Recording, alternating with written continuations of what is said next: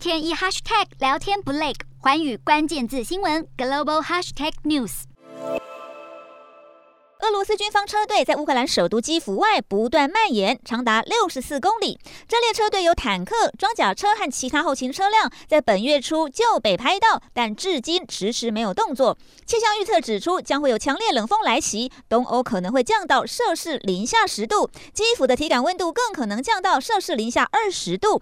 英国退役少校表示，到时坦克就会变成四十吨重铁打的冰柜，严苛环境足以把俄军士气消磨殆尽。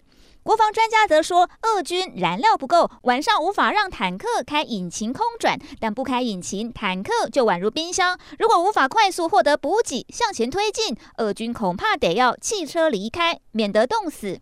不止天寒地冻会是问题，融雪时也会影响俄军坦克行进。俄国总统普丁未能闪电拿下乌克兰，美国中情局局长伯恩斯认为，普丁现在是既愤怒又沮丧，有可能会变本加厉。不顾平民伤亡，对乌克兰扩大攻势。